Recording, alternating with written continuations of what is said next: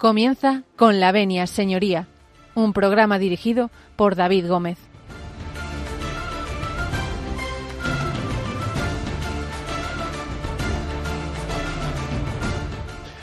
Buenos días, señoras y señores, y bienvenidos a Con la Venia, señoría, bienvenidos a Radio María.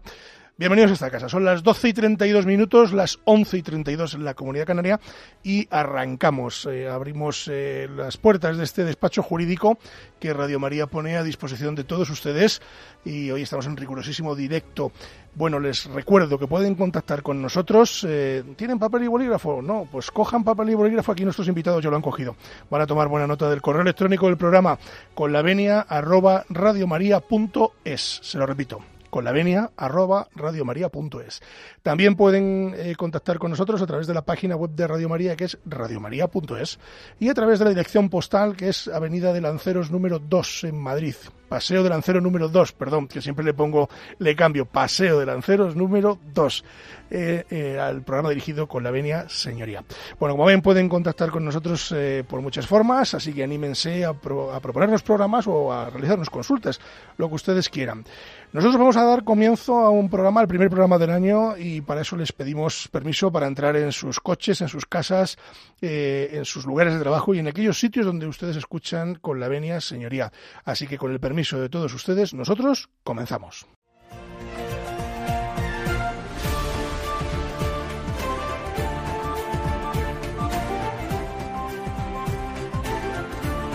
Tienen la palabra. Tienen la palabra, pero antes de que darle la palabra a nuestros invitados, permítanme que 25 años no son nada. 25 años no son nada y Radio María cumple 25 años eh, en España, llevándoles el mensaje de la Virgen y llevándoles eh, la doctrina de la Iglesia y también ayudando muchísimo y a muchísima gente eh, en todos los rincones de esta nuestra querida España. Recuerden que el próximo día 24, el próximo miércoles día 24, tenemos eh, un programa especial de, Radio María para celebrar esos 25 años y vamos a hacer un programa de 25 horas, de 25, nada más y nada menos. No se lo pierdan, porque yo también he preguntado que por qué son 25 y no 24. Pero bueno, lo van a descubrir ustedes el miércoles 24, que estará toda la casa y todo el equipo, eh, los periodistas y toda la gente que trabaja en, en esta santa casa, pues preparando ese programa especial por esos 25 años que Radio María cumple a, los, a los mandos de, de las ondas radiofónicas españolas.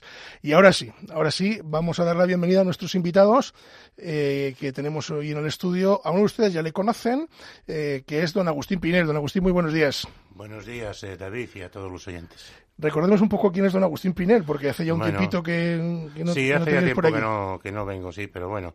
Eh, bueno, pues yo soy abogado ejerciente en Madrid, llevo casi 40 años de ejercicio profesional, tengo un despacho multidisciplinar y yo fundamentalmente pues llevo derecho civil y penal, aunque en mi despacho pues se, se traten también otras materias. Muy bien, pues vamos a hablar hoy también de Derecho Civil, que de eso sabe muchísimo don Agustín Pinel. Y tenemos con nosotros eh, a doña Paloma Alonso. Paloma, muy buenos días, también buenos abogada. Días, David, buenos días, sí. Primer, primeriza en esta casa. Eso es primera vez. ¿Y en la radio también? ¿Primera, primera vez? Mm, Hemos hecho algún, alguna cosita en el despacho por, por otras cadenas, Por pero primera vez aquí. Bueno, sí. pues eh, si no vienes aquí, eh, esto es la radio. El resto no sabemos qué será. Eso es, eso es. Oye, Paloma, eh, cuéntanos a qué te dedicas y, y quién eres un poco. Preséntanos un poco quién eres. Sí, bueno, brevemente, bueno, lo primero agradecer que me hayáis invitado. Em, yo estudié Derecho y Ciencias Políticas en la Universidad Autónoma de Madrid y aunque me gustaba mucho el tema em, político de, de, pues la, de la organización de la sociedad, acabé, acabé en un despacho de abogados que finalmente descubrí que era mm, apasionante por precisamente el trato de las personas. Así que trabajo en, en, en un despacho de abogados que también es multidisciplinar, se llama Vegas Legal, al lado de juzgados. Y, y bueno, yo al final he acabado dedicándome a los temas más civiles, más de trato con las personas, familiar especialmente. Has hecho muy bien en dejar la política porque eso está hecho un zorro. Nunca entré, nunca entré. Yo sí entré y salí también. salí igual, igual, que entré. Bueno, pues muchísimas gracias por estar aquí. Hoy vamos a hablar, no se lo pierdan, de herencias, eh, pero antes vamos a hacer un pequeño alto en el camino eh, para, para, darle un poco de, de, fuelle al programa. Recuerden que al final del programa, en eh, la última parte del programa, les voy a dar el teléfono del directo para que puedan ustedes participar eh, en la tertulia que vamos a traer aquí esta mañana y puedan ustedes pues preguntarnos aquellas dudas que les vayan surgiendo. Así que seguramente después de la segunda, segundo, del segundo alto en el camino que hagamos, les abriremos las líneas telefónicas. Pero antes de liarnos con el tema de hoy, que son las herencias, que, creo que es un tema muy interesante, eh, vamos a hacer un pequeño alto en el camino y para eso nos hemos convertido en Disney nos hemos convertido en Disney y hemos traído eh, la banda sonora de La Bella y la Bestia, que por cierto fue la banda sonora de mi boda, así que se lo dedicamos a mi mujer, con el permiso de todos ustedes. Así que vamos a, hablar eh, de herencias, pero antes nos vamos a escuchar La Bella y la Bestia, no se marchen.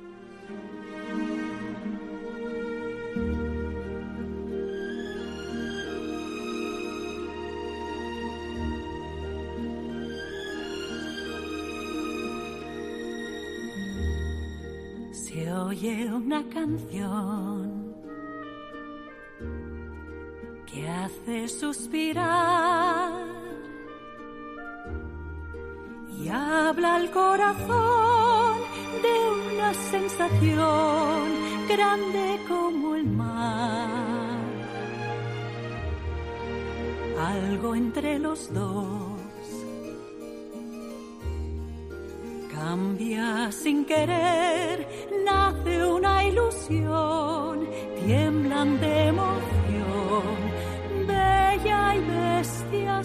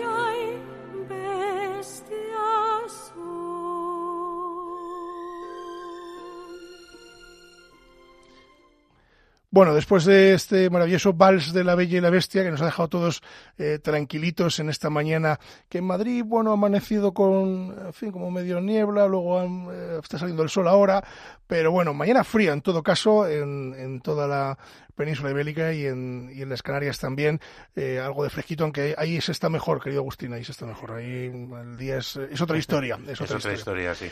Vamos a hablar de herencias, ¿de acuerdo? Vamos a hablar de herencias. Entonces, eh, como eh, Paloma es la primera vez que está aquí, a ver, los micros de los juzgados nos suelen imponer y los micros de las, de las radios imponen un poquillo más. Entonces, para vamos a dejarla que se estire un poco, voy a preguntarle a don Agustín Pinel primero qué es una herencia. Pues una herencia es el derecho de adquisición de bienes de, la persona que fallece. Eh, pues es la forma de, suceder esos bienes a quienes son sus, sus verdaderos herederos o legitimarios. Pues dicho esto, ahora ya sí, no te escapas. Vamos a empezar a hablar de herencias. ¿Por dónde empezamos? Es decir, eh, ¿qué, ¿qué, ocurre cuando alguien fallece? Porque entiendo que la casuística es muy variada, ¿no? Desde que fallece un padre, una madre, un hermano, un primo, un tío lejano, eh, y luego dentro de, ese, de esa mm, eh, casuística hay más todavía, con testamento, sin testamento, etcétera, etcétera. Entonces, pero claro, con todo este lío, ¿por dónde empezamos? Pues eso es, como has dicho, es, es complejo, la, la, casuística es muy variada, pero lo más importante es no es qué pasa cuando hay una herencia, es ponernos un poco en el antecedente a la herencia, es decir, hacer testamento. Importantísimo. Ahorramos a los herederos una cantidad de, trámites eh, posteriores que, que, se pueden ahorrar sobre todo. Entonces, en el momento en el que desgraciadamente se produce este fallecimiento y se abre la herencia, tenemos dos eh, opciones, o que el fallecido haya, haya dejado testamento o que no lo haya dejado. Si lo ha dejado, generalmente dispone qué se hace con esos bienes que, que comentaba Agustín. Si no ha dejado testamento, lo primero que hay que hacer es un acta de declaración de herederos. Los herederos se juntan y ante notario declaran ser ellos los herederos el, notario comprueba que efectivamente es así. ¿Y si yo me llevo a morir con esos herederos? Es decir, yo soy heredero y no me, no me hablo con Agustín. ¿Qué hacemos? Porque al notario no vamos a ir. O yo voy a decir, yo con ese señor no me siento, que esto es lo habitual. Eh, ¿Qué hacemos? ¿Le llevamos de la chaqueta? No, eh, ahí es cuando, generalmente es cuando nos llaman a, a, Agustín o a mí. Eso es, cuando, cuando los herederos no han podido ponerse de acuerdo, porque las herencias tienen una particularidad y es que no hace falta abogado para resolverlas. Es decir, cuando acudes al abogado ya es precisamente eh, por regla general cuando eh, no, no tienes facilidad para, para, arreglarlo por tu cuenta. Entonces ahí, pues mm, tu abogado te, te, asesorará, probablemente se ponga en contacto con las otras partes directamente, intentando mediar, o con el abogado de las otras partes si es que, si es que no, no es posible. Sí, así, si no, pues hay que acudir a un procedimiento judicial. Vamos de lleno al procedimiento judicial. Porque claro, entre notarios se puede arreglar todo, está muy bien, todo sería idílico, muy bonito, pero, pero claro, yo conozco, no sé vosotros, pero ya ni me acuerdo, desde que llevo haciendo herencias, eh, te podría decir que una o dos, y creo que son muchas, las hemos arreglado ante notario así sin darnos de palos. El resto hemos tenido algún encontronazo en algún sitio. No sé vosotros si os ha pasado, ¿eh? que a lo mejor yo soy la regla, que, resulta que a mí me llegan las peores, pero, pero desde luego, en buena voluntad, muy poquitas. Sí, yo ya lo dije en, otra ocasión en este programa y vamos, me reafirmo en ello, que el problema de, de las herencias son los, los adjuntos a las, a las herencias. Es decir, no los herederos, sino los adjuntos a los herederos. Normalmente, entre los eh, herederos, entre los hermanos en este caso, pues no suele haber problemas. Suele haber problemas cuando los hermanos están casados y entonces ya eh, los cónyuges pues intervienen en, en la mediación y normalmente ya la lían. Y es cuando, cuando ya tenemos que acudir a, al juzgado a evitar que se maten y esas cosas. Yo siempre que tengo una reunión de herederos me acuerdo de Agustín porque él siempre dice que los adjuntos siempre los cuñados. los cuñados. Entonces cuando vienen a las reuniones y vienen con los adjuntos es un follón. Es un follón. Es un follón. Si vienen los cuñados salían yo tengo que decir que a veces que he sido es verdad y a lo mejor peco y no, debería de haberlo hecho pero sí que es cierto que en algún momento he tenido que pedir que se salgan de la sala eh, ciertas personas de oye mira aquí los herederos son estos yo os pido por favor que se queden solo los herederos que son los que tienen que tomar las decisiones no lo he dicho así finamente, pero lo he dicho de otra forma, porque ahora era imposible mantener una reunión con el cuñado por allí, la cuñada por el otro lado. un primo hermano que venía por allí también, pues porque, bueno, pues también venía a opinar. Agustín los llama adjuntos y mi querido mm, eh, Valentín Soto los llama terceros opinadores. pues eso, los terceros opinadores o adjuntos o cuñados son los que, los que normalmente dificultan la, las adjudicaciones de la herencia. Bueno, y una vez metidos en el follón de que no hay manera de resolver esto eh, de forma sensata, de que no podemos ir al, notario, porque primero porque somos muchos, pero claro, luego la casuística entiendo que también es muy variada. Es decir, primero, si nos hablamos o no nos hablamos. Segundo, mm. si estamos todos o alguno ha fallecido. Tercero, el otro día me, consultaba un señor, y queremos hacer la herencia. Vale, pues no hay ningún problema. Nos hablamos todos, perfecto. Dice, pero hay uno con, con el que no nos hablamos, pero no porque no nos hablemos, sino porque está en Australia. Digo, entonces, claro, esto va a ser más complicado. Es decir, es, hablar con él hablamos, pero es que está en Australia y es un señor de cerca de 90 años que no va a venir aquí no, pero a tiene, tal. Tiene solución. Puede hacer un, poder. Un poder en el consulado español para la adjudicación de la herencia y con eso es suficiente. Eso le dije yo, digo, pues habrá que hacer un poder. Es que la casuística luego es muy variada. Entonces, sí, si, si nos metemos en follón, eh, Paloma, ¿hacia dónde nos dirigimos? Hemos roto la baraja, no nos sentamos en el... O sea, ninguno de los tres que representamos a nuestros tres clientes, eh, ninguno somos capaces de llegar a un acuerdo, así que vámonos al, al meollo de la cuestión. Pues entonces el primero que el primero que de, a, veces paso. incluso incluso lo hablamos entre los abogados no el, el decir bueno ¿qué pre- quién presenta la demanda pues la presentas tú la contesto yo eh, y cuando cuando evidentemente no hay ni siquiera comunicación buena entre los abogados porque no es posible eh, uno de, de nosotros o incluso todos cada uno por su lado se presenta una demanda de formación de inventario donde mm, bueno pues ya se le transmite al juzgado la, la discrepancia en, en, en esta herencia y el primer paso es eh, establecer cuáles son los bienes, el caudal hereditario, qué es lo que tenía el difunto y, una posible valoración que le, otorgamos nosotros de parte a, a los bienes. Entonces, los, eh, como toda demanda, reciben los demandados la, la demanda en casa y valoran si es que existiera, existiera algún otro bien que nosotros no hemos designado en, en, el, en el inventario, si estamos añadiendo alguno que mm, no consideran que, forme parte del, del caudal, perdón, em, o si están de acuerdo con el inventario pero no con su valoración. Y, y entonces nos convocan a una junta, a un, ante, ante el, el secretario, eh, ju- perdón, eh, letrado de la Administración de Justicia, Qué mal suena. eh, Lag. el LAG, el LAG eh, nos convoca para, eh, pues ahí sí que comparecer el- todos los todos los herederos con sus abogados y procuradores em, para para di- para eh, discutir sobre sobre este inventario. Fíjate, eh, ayer estuve en Arganda, ayer no, perdón, el viernes estuve en Arganda del Rey en un asunto parecido, que, que era una liquidación de gananciales que funciona más o menos, procesalmente hablando, de la misma forma, más o menos. Y, mm, y yo le decía al LAG, a la- digo, eh, venir aquí es una pérdida de tiempo. Y me decía, ¿por qué? Digo, porque venimos, yo nunca he venido aquí a una formación de inventario ni de herencias ni de liquidaciones de sociedades gananciales y me he ido con el acuerdo bajo el brazo, nunca. Digo, entonces, ¿no sería más razonable que el demanda, o sea, la persona demande y haya una contestación de por medio? Porque para venir aquí a llevarme los folios que me da mi compañero y la contestación que me da mi compañero, eso ya lo podía haber tenido yo previamente. aparte te olvidas de una cosa también. Vamos, nos olvidamos de una cosa, que es que en esa, en ese, en esa junta de herederos que decía Paloma, se, también se nombra albace- o sea, contador partidor. Contador partidor. Y ese contador partidor, si son muchos los bienes, tiene las facultades para, nom- para nombrar y designar peritos especializados en la tasación de los inmuebles que constituyen la controversia de, de, de- la masa de la herencia. ¿Qué es lo que el efecto inmediato de estos? Pues el encarecimiento de- del procedimiento, porque claro, el contador partidor cobra. Claro, Y claro. los peritos también. Y si el porcentaje, o sea, si los bienes a peritar eh, son de un valor considerable, pues la proporción es directamente proporcional a los honorarios de los que intervienen. Entonces, esto dificulta bastantemente, vamos, no es que dificulte, eh, aparte de que retrasa, es que encarece mucho el, el procedimiento. Hay que sumar honorarios de letrado, de procurador, pues a veces eh, los herederos son, son otros.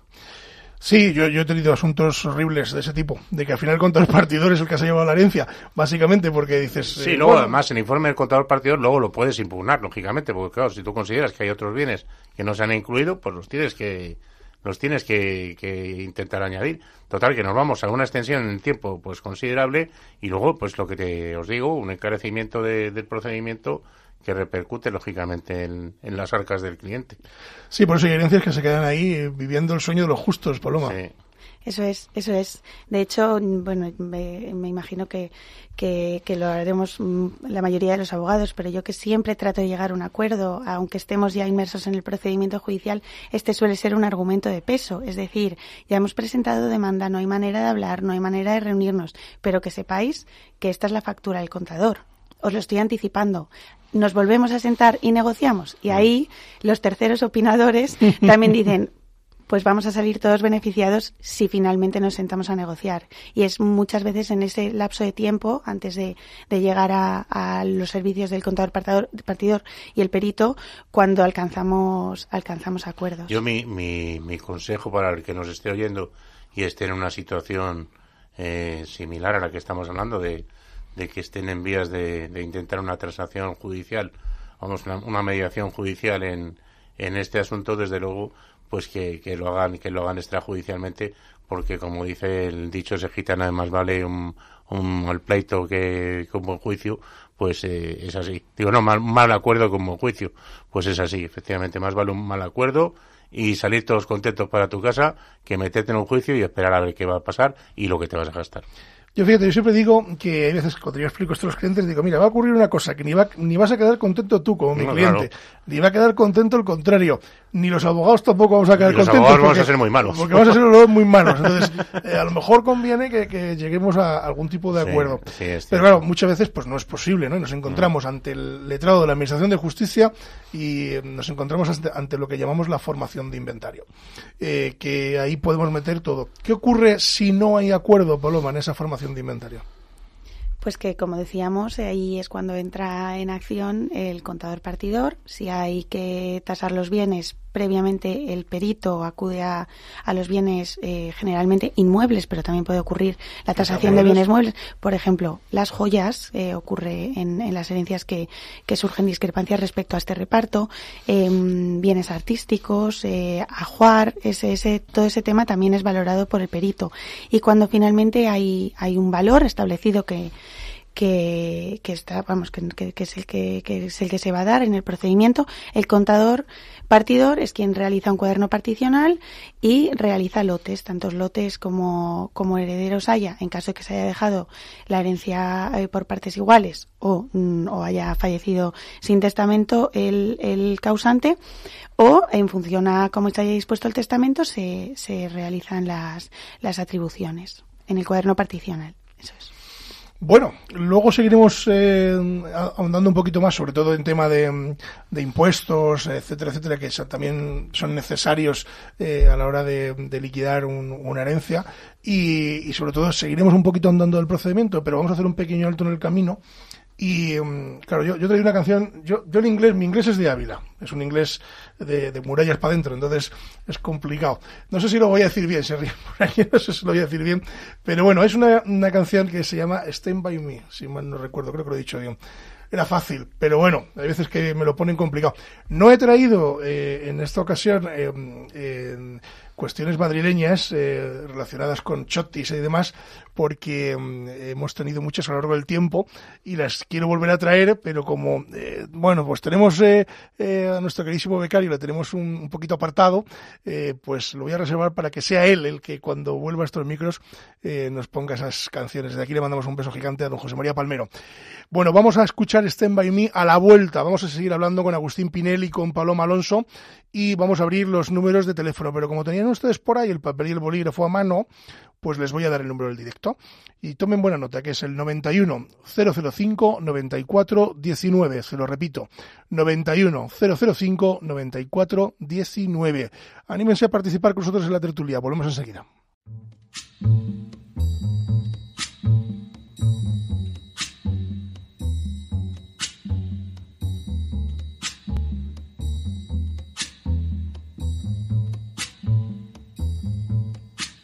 When the night has come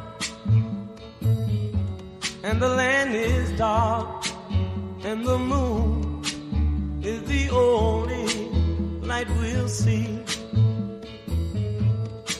No, I won't be afraid. Oh, I won't be afraid. Just as long as you stand, stand by me.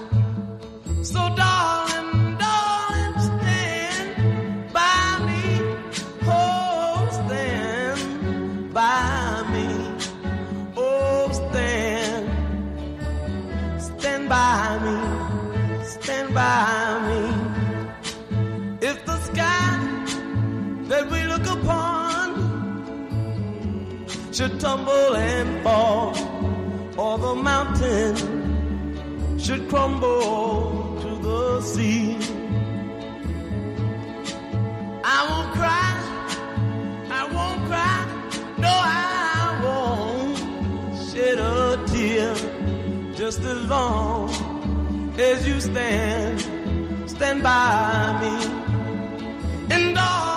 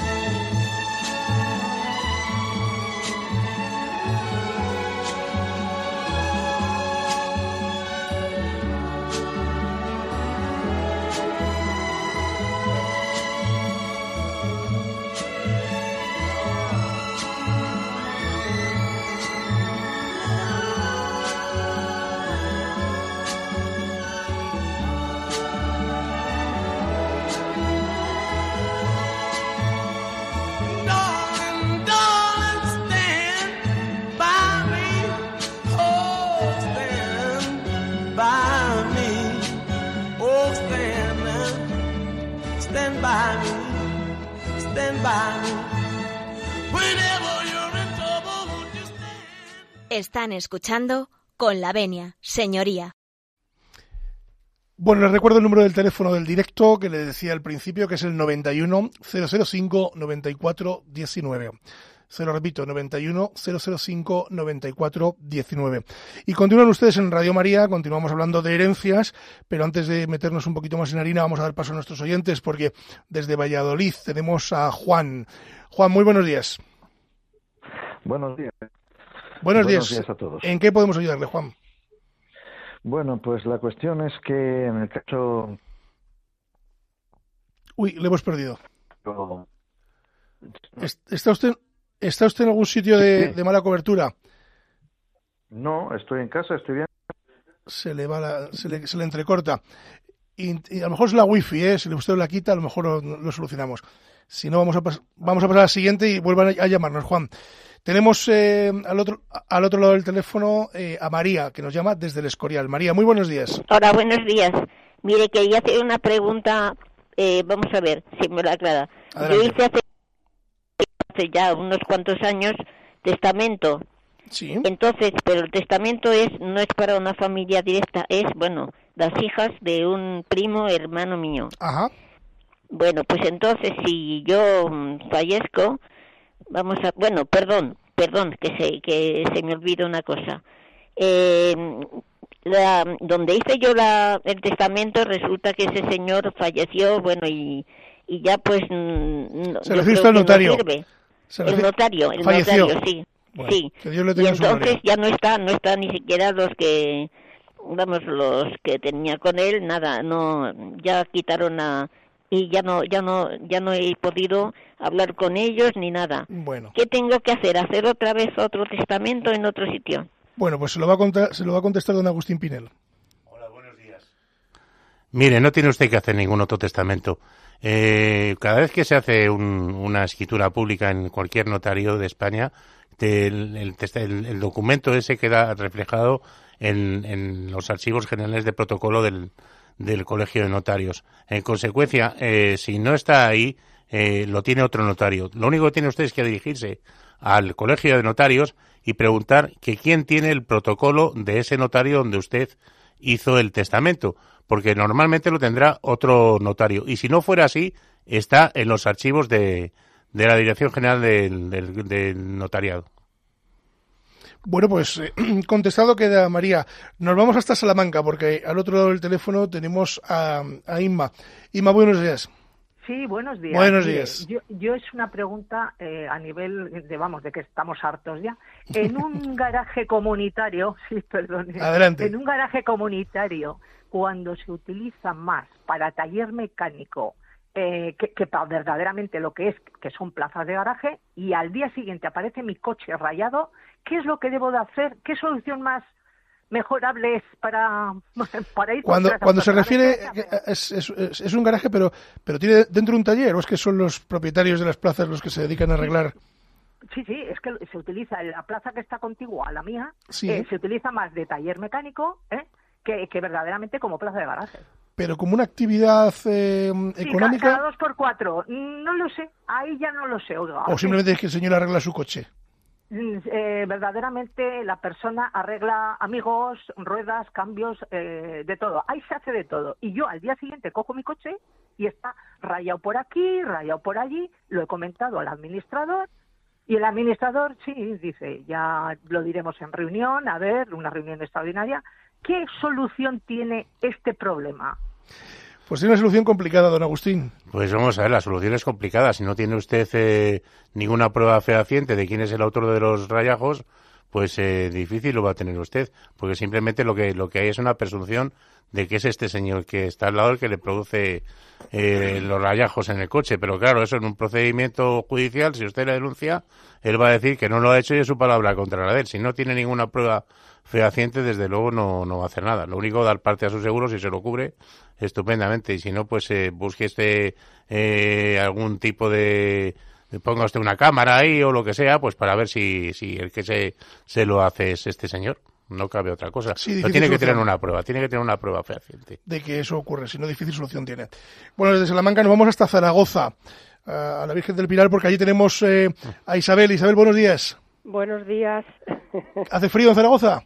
Eh, bueno, sí, la verdad es que sí. Que la hace- última vez que estuve iba al Ebro que se salía de un lado a lado y hacía un frío Sí. de la pera. Bueno, pues, pues hoy hace frío, pero bueno, como tenemos sol, Ah, bueno. se está bastante bien. Fenomenal. Pues cuéntanos, Isabel, ¿en qué podemos Eh, ayudarle? a ver, yo le quería hacer una pregunta. Yo, por ejemplo, tengo una herencia eh, compartida con mis hermanas. Somos Sí. siete. Somos siete, o sea que nada menos. Hace pocas. 22, sí, hace, hace 22 años que murió mi madre y mi padre 14. Entonces yo, por ejemplo, esa herencia que tengo ahora mismo, querría renunciar a ella por el problema que tenemos, que no nos ponemos de acuerdo para vender. Entonces, ¿yo puedo hacer algo? Pues le va a contestar eh, doña Paloma. Vale, muchas gracias. Buenos Buenos días, Isabel. El- Lo primero, la primera eh, cuestión es saber si en su momento se aceptó o no se aceptó esa herencia. Si la herencia está sin aceptar, simplemente fallecieron sus, sus padres y, y nunca llegaron a hacer ningún trámite ante notario, es sencilla la renuncia. Tiene que ir ante, not- ante un notario cualquiera y hacer una escritura de renuncia expresa a sus derechos hereditarios. Con esa escritura sería suficiente y sus hermanas podrían aceptarlo eh, eh, sin contar con usted.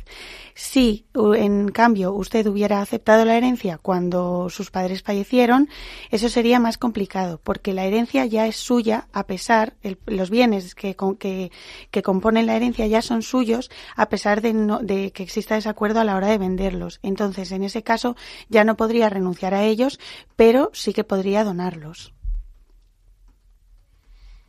Bueno, pues contestado queda, que sí que puede renunciar a ello.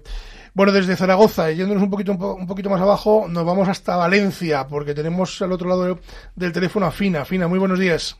Hola, buenos días. Vamos a ver, mire, quiero hacer una consulta. Adelante. Mi marido falleció hace año y medio aproximadamente. Bueno, la herencia no hubo ningún problema, los hijos cogieron partes igual y tal. Eh, casi al año eh, falleció mi hijo, uno de los herederos.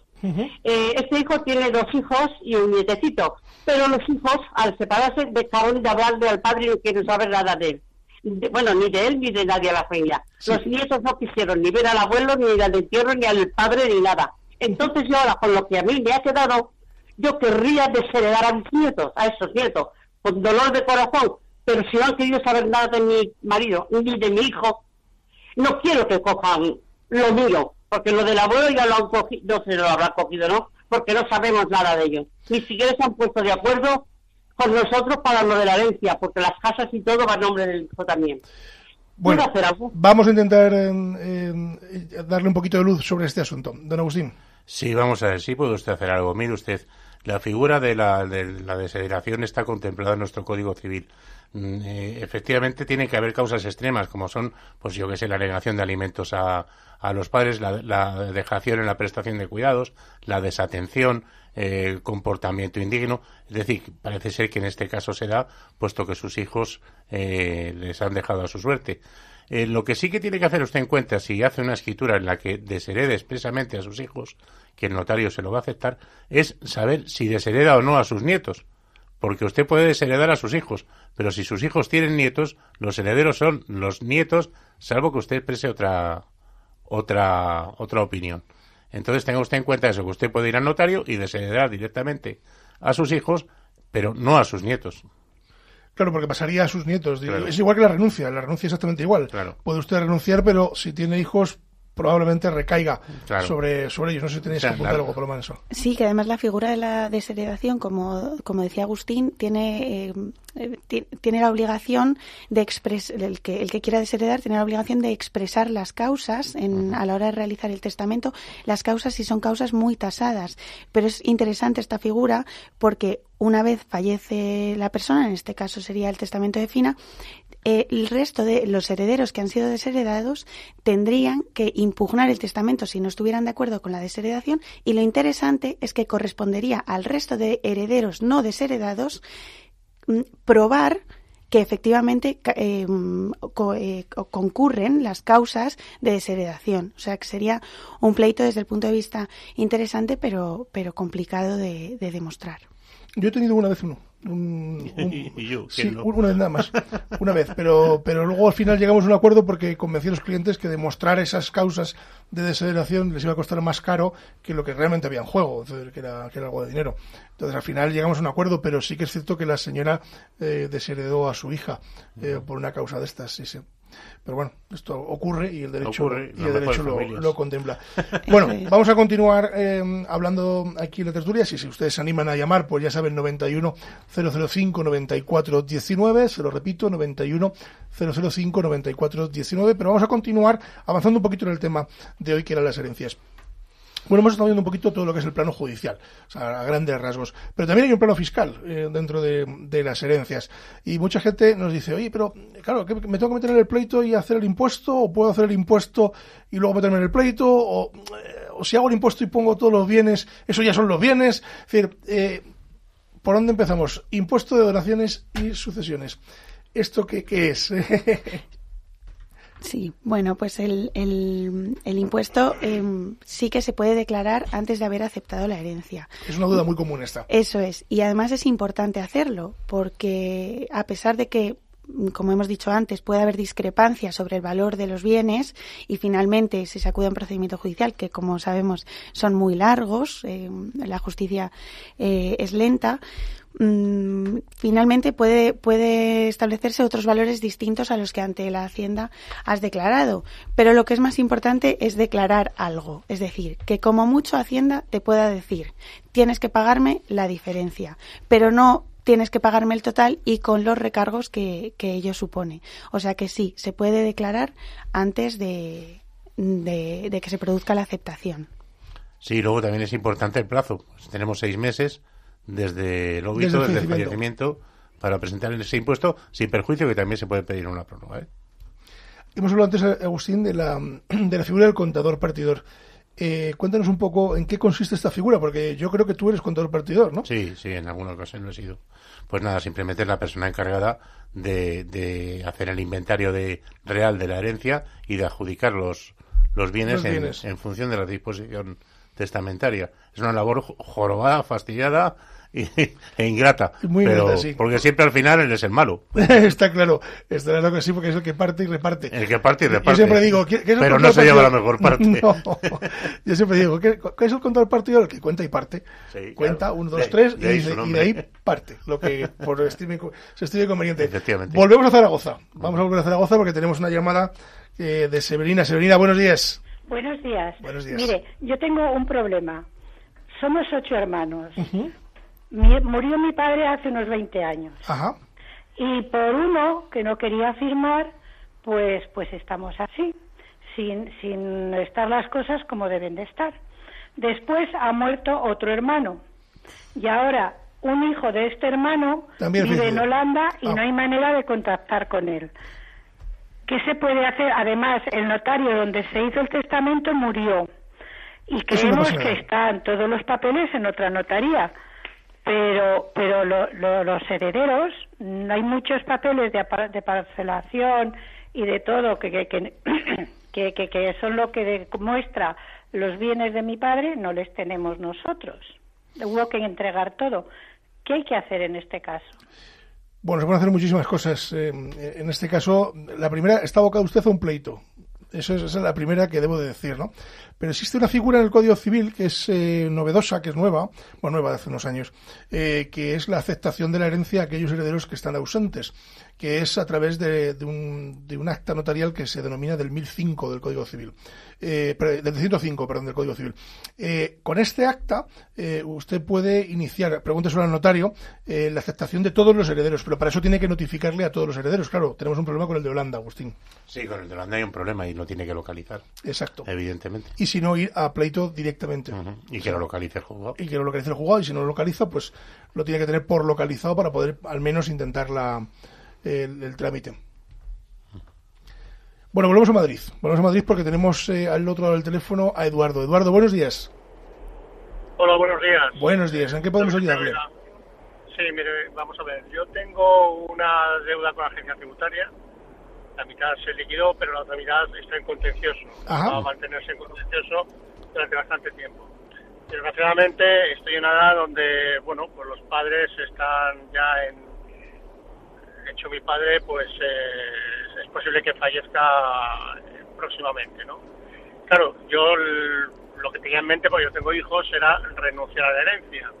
Pero eh, yo renuncio a la herencia, pero pasará a los nietos. Entonces yo quiero saber si eh, no va a servir para nada mi renuncia a la herencia. Es decir, porque lo que yo no quiero es transmitirles esa deuda a, a mis hijos, en caso antes, antes de que se produzca la resolución en el litigio con la agencia tributaria. Pues le va a contestar don Agustín Pinel. Sí, hola, buenos días. Mire usted, la agencia, la agencia tributaria puede reclamar a cualquiera de sus herederos el, el pasivo que usted, o sea, el, crédito que tiene que tiene contra ella. Entonces, eh, renuncie usted a la herencia o no, eh, no le voy a decir que vaya a ocurrir, porque eso ya no depende de, ni de usted ni de, ni de nadie, depende de la agencia tributaria. Pero si la agencia tributaria tiene conocimiento de que existe patrimonio y, y puede, puede hincar el diente, desde luego lo va a hacer. Bueno, pues contestado queda. Nos quedamos en Madrid eh, porque tenemos al otro lado del teléfono a Betty. Betty, muy buenos días. Perdón, eh, soy Betty. Betty. Hola, buenos días. Buenos pues días. Es que, es que falleció mi suegra este año, entonces pues tenía una casa en el pueblo y entonces que tengo que hacer la declaración de la renta, evidentemente como todo el mundo, y quisiera saber qué papeles tengo que llevar porque eso es una herencia de, de, de mi suegra que le dejó sus padres, pero son más hermanos y uno ha renunciado y otro ha muerto. A ¿Quién tiene que hacer la tengo declaración de la renta? ¿Usted? Eh, sí, claro, yo con mi esposo, claro, y es que yo la suelo hacer siempre, veo la gestoría, llevo todos los papeles. Entonces, ¿qué papeles me van a pedir? Porque quiero hacerlo como- todo como Dios manda. ¿Qué- claro, qué- todo pero, ¿Cuál es el bien que va usted a traer a esa declaración de la renta? ¿Uno heredado de- por el fallecimiento de sus padres? No, es eh, la muerte de mi suegra que ha fallecido, que Sí. ya su marido ya falleció. Sí. Entonces, ella tiene una herencia de sus padres, es decir, de los abuelos de mi, pa de mi marido. Ajá. que y hay una casa que está que es una casa que tienen que vender en el pueblo y pues ahora tenemos que me imagino que, que venderla o lo que sea ¿Pero se adjudicó Pero- ya la herencia de ese de, de esa eh, de sus abuelos o todavía no? Sí sí yo eh, o sea cuando fallecieron los abuelos de mi esposo Sí. pasó a sus hijos y entonces sus hijos entre ellos está mi suegra fallecido fallecido otra hermana y otra renunciado entonces eh, yo tengo que llevar la declaración de la renta ahora a algo porque ahora la heredado ha pasado a mi hijo a mi marido perdón a mi marido evidentemente ahora Pues le- Entonces le, le va a contestar don Agustín Pinel. Sí, pero ¿se ha adjudicado usted la herencia? Buenos días. ¿Se ha adjudicado usted la herencia? ¿Su marido se ha adjudicado la herencia de su madre? Sí, ya, ya está adjudicada. Eh, según ha dicho mi esposo, que al fallecer mi ma- su madre, Sí. pues ya ha pasado a esos, ese, esa casa del pueblo, pues pasa ya a los hijos que, que evidentemente O sea, su hijo viven. tiene una participación, digo, perdón, su esposo tiene una participación en la vivienda de su suegra, ¿no? ¿Correcto? Eso es, son Bueno, pues tres hermanos. tendrá que declarar la renta, eso se lo dirá el gestor, que es espe- especialista en la declaración de la renta, pero tendrá que declarar en, en- en- como bienes inmuebles la participación indivisa que tenga que tenga en ese inmueble. Tiene que, que, por ejemplo, como son tres hermanos, la tercera parte tercera de esa parte, casa tiene que declarar. Claro, tendrá que declarar el- la valoración de esa tercera parte en- como bien inmueble. Así es, así es, claro, siempre y cuando esté adjudicada, ¿eh? De todos Claro. modos, eh, eh, esto se lo resuelve el, gestor o la gestoría que se lo haga, porque le pedirá seguramente la aceptación y adjudicación de la herencia para que esa parte indivisa mm, se pueda declarar en la declaración de la renta. Si no está adjudicada ni se ha hecho nada, lógicamente no se podrá hacer. Bueno, desde Madrid nos vamos a Burgos, eh, cabeza de Castilla, porque al otro lado del teléfono tenemos a José María. José María, tiene que hacer frío por allí. Buenos días. Pues hombre, buenos días. Eh, sí que hace un poquito. Bueno. Pero bueno, es llevadero. Cuéntenos, Bueno, ¿en qué podemos ayudarle? felici- Felicitaros por el programa. Muchas gracias. Bueno, resulta que yo en el año 2006 compré una parcela a una subasta que sacó el ayuntamiento de la localidad para construir una nave Ajá. de una delegación que, que hicieron. Resulta que llevamos esperando hasta este año y bueno, yo ya me queda muy poquito tiempo para jubilarme y yo quiero mm, renunciar a esa parcela porque no podía hacer nada en ella, porque faltaba terminar de los servicios, me faltaba la luz y bueno, tenía una serie de que a día de hoy no se podría construir. Mi problema es que yo he ido al ayuntamiento amistosamente y me dice que, claro, como tienen otros problemas en otro polígono similar, no pueden hacer excepciones. y me dice que la única manera de poder resolverlo es judicialmente. No es verdad que me dicen que yo, en este caso, ellos pueden alegar luego que yo estoy fuera de plazo de, de la reclamación, porque me dice que si hay un plazo, un tiempo de plazo para poder ejecutar o realizar estas renuncias. Y esta es un poco la situación. Mi duda es esta. ¿Y yo puedo acogerme judicialmente a que se me devuelva esto por no haber podido hacer nada en este tiempo? Vamos a ver, o sea, usted se adjudica una parcela que el ayuntamiento saca a subasta. ¿Hasta ahí correcto? Sí, sí. Bien, eh, usted paga esa parcela, entiendo, en- Sí, sí, en- en la con lo cual es de usted. Eh, exacto.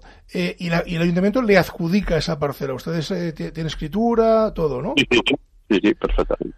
Claro, el problema está en que, desde mi punto de vista, ¿eh? no sé ahora qué opinará Agustín, es, decir, mm, es que si usted ya se adjudicó, estamos hablando del 2006, esa parcela, eh, se, se la adjudica y ahora detecta algún tipo de vicio, como puede ser que no es urbanizable o, o no tienen o no han hecho la urbanización pertinente, etcétera, etcétera, pues eh, difícilmente puede usted renunciar a ella, porque la tiene usted adjudicada y tiene usted escritura. Pero, disculpe, ¿había algún compromiso del ayuntamiento con la ejecución de algún plan urbanístico en esa zona? Sí, bueno, ahí se ponía como una de las cláusulas es que había un plazo de ejecución desde que se diese, claro, desde que se diese se supone la licencia para poder construir, cosa que no tenemos. Que tampoco se solicitó porque no se podía. ¿Pero usted solicitó la licencia para construir? No, no porque no había servicios para ello. O sea, el ayuntamiento... no, no había no había luz, de hecho O sea, todavía no estaba urbanizada la, la zona esa. No urbanizada faltaba algún plan por lo visto, porque incluso el ayuntamiento tiene una fianza depositada para eso, para cubrir la falta de, de lo que les, eh, de que no estaba todavía en condiciones. Claro, nosotros eso lo desconocíamos, porque eh, confiamos en que el ayuntamiento sacaba su gasta en que se pudiese construir en ese momento. Y nos dio un plazo, también en el, en el pliego de condiciones está especificado que hay un plazo de 18 meses para poder ejecutar la obra, si no se renuncia y el ayuntamiento está ya dispuesto a quedarse con la parcela y devolver el dinero. Pero claro, Yo no una sé, yo creo que- eso debería usted consultarlo con un administra- una administrativista. Yo es que no, con derecho administrativo no controlo y no le puedo decir. Lo que sí le digo de, de oídas es que posiblemente se puede usted meter en un contencioso administrativo contra el Ayuntamiento de Madrid, pidiendo, contra el Ayuntamiento del pueblo que sea, pidiendo la resolución de, de esa complementa por no darse los requisitos necesarios para su, su buen fin. Claro, había que estudiarlo bien, había que leerse bien ese pliego, la adjudicación, Sí. cómo se hizo. Es alguien experto en derecho Sí, administrativo. Tiene que ser un abogado experto en derecho administrativo y sobre todo derecho urbanístico, Derecho urbanístico, de la propia administración, que los hay, ¿eh? son espe- Mm. muy específicos, pero los hay. Bueno, lamentamos no, no poder darle un poquito más de luz, pero bueno, yo creo que ahí eh, queda, queda la respuesta. Nos vamos hasta Mataró, porque tenemos en Mataró a Concepción. Concepción, muy buenos días. Buenos días. Buenos Mire, días. Es para hacer una consulta. Adelante. Eh, una hermana de mi madre se murió hace años y una parte iba para eh, una cuñada suya que era religiosa, pero justamente se murió antes de abrir el testamento Sí. Y no- la religiosa no hizo testamento y esta parte está bloqueada. Todavía supongo que se tiene que cobrar. ¿Qué se puede hacer con esto? Vale, Paloma, le va a contestar Paloma. Sí, buenos días, Concepción. buenos días. Mm, Es importante saber, creo que le he entendido, que, que la cuñada, la, la heredera, Sí, falleció, una, tía- una hermana de mi madre, una tía mía, sí. que era la heredera, ella, ella falleció después o antes Perdone, que la... se lo explico. Habí- habían cinco partes. Las cuatro partes se cobraron. Entre ellas, eh, una era servidora. Eh, y, eh, o sea, no tenían hijos y lo dejaron a, a unos sobri- a algunos sobrinos. Entonces, eh, una parte de esta bloqueada, la de la religiosa, por- porque, bueno, no hizo testamento y se murió. Se Pero murió le- antes de abrir el testamento. Y Vale. entonces el notario dijo que esto quedaba bloqueado, o la caja o quien sea. Entonces, como el fallecimiento de la, de la, religiosa se, se produce después del fallecimiento de la tía, ella ya ha adquirido los derechos hereditarios. Por lo tanto, se tendría que acudir a un tipo de fallecimiento en el que ella, entre sus bienes, tiene un derecho hereditario sobre los bienes de la persona que falleció anteriormente. Como entiendo que falleció sin hijos, habría que ver si esta es que mujer era cuñada, no era hermana, era cuñada. igualmente Era hermana del marido. Igual, igualmente, aunque fuera lo que fuera, ella como persona recibe unos derechos hereditarios y entonces hay que saber si ella eh, no tenía herederos, que entiendo que no, eh, perdón, descendientes, entiendo que no, si tiene ascendientes, si tiene, si tiene hermanos, si tiene sobrinos, y ahí se abre una sucesión intestada. Pero entre los bienes que, que podría tener como cualquier otra persona, también confluyen aquellos que le hubiera correspondido heredar de, em, de, de, su tía Concepción. Luego habría que irse a una declaración de herederos. Eso es. Una declaración de herederos, sí o sí, al fallecer sin, sin testamento, y tendrán que participar en esa declaración de herederos aquellos que estén llamados a la herencia sobrinos eh, más directos, entiendo, porque hijos no tenía, o sea, Así es. Eso es. Bueno, pues eh, Concepción, espero que le hayamos dado un poquito de luz. Y hablando de luz, pues vamos a un sitio que tiene mucha luz, que es Sevilla, porque Sevilla tiene un color especial. Tenemos a Ana. Ana, buenos días. Hola, buenos días. Buenos días. Oye, ¿cómo está el tiempo por Sevilla? Cuéntenos. Hoy de primavera. Maravilloso, primavera. ¿verdad? Que aquí, está, aquí, en Madrid tenemos un poquito de frío. No, aquí primavera, verano. Lo dice, alguien, lo dice alguien que, es, que es, de Ávila, ¿eh? que yo el frío me gusta. bueno, Ana, ¿en qué podemos ayudarla? Mira, una duda. Eh, es referente a la familia de mi marido. Sí. Eh, ellos son hermanos, cuatro hermanos. Eh, su madre tiene un hermano con una deficiencia de un 65%, pero que vive solo. Uh -huh. Y una deficiencia, ¿vale? Que tenía. Y entonces resulta que cuando murió mi suegra, pues en el testamento dejó escrito de que el piso, la, la herencia que dejaba, que lo tuviera en su fruto, por supuesto, el hijo que, que no estaba casado ni y que tenía ese problema de la deficiencia de la minusvalía. Entonces todo perfecto.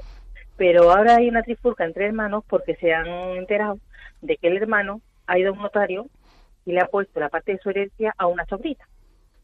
Entonces los tres restantes hermanos, ¿verdad? los dos restantes hermanos están un poco serios, uh -huh. porque ni la madre de esa niña ha dicho nada, ni, ni el otro hermano.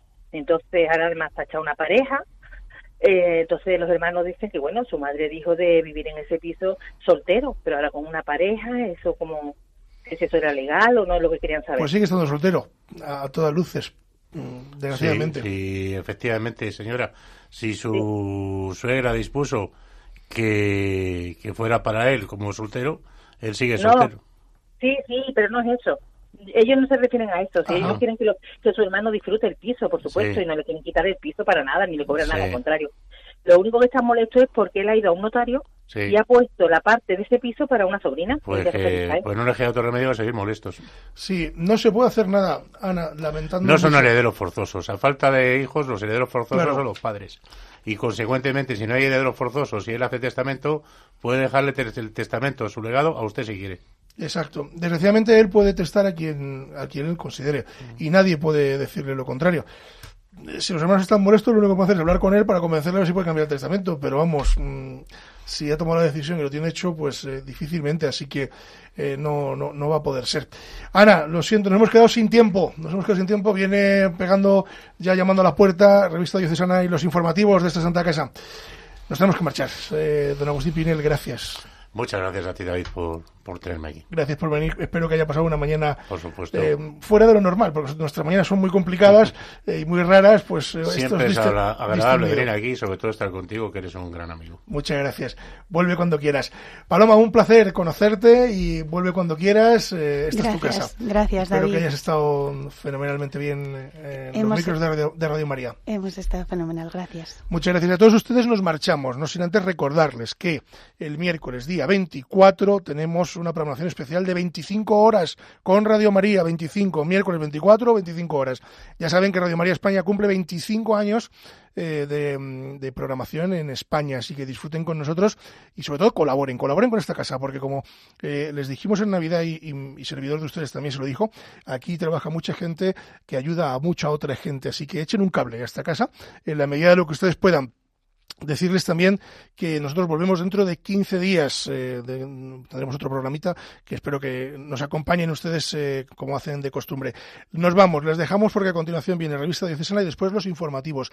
Gracias eh, una vez más por estar con nosotros y como siempre les digo, si la justicia es justa, es doblemente justicia. Muy buenos días.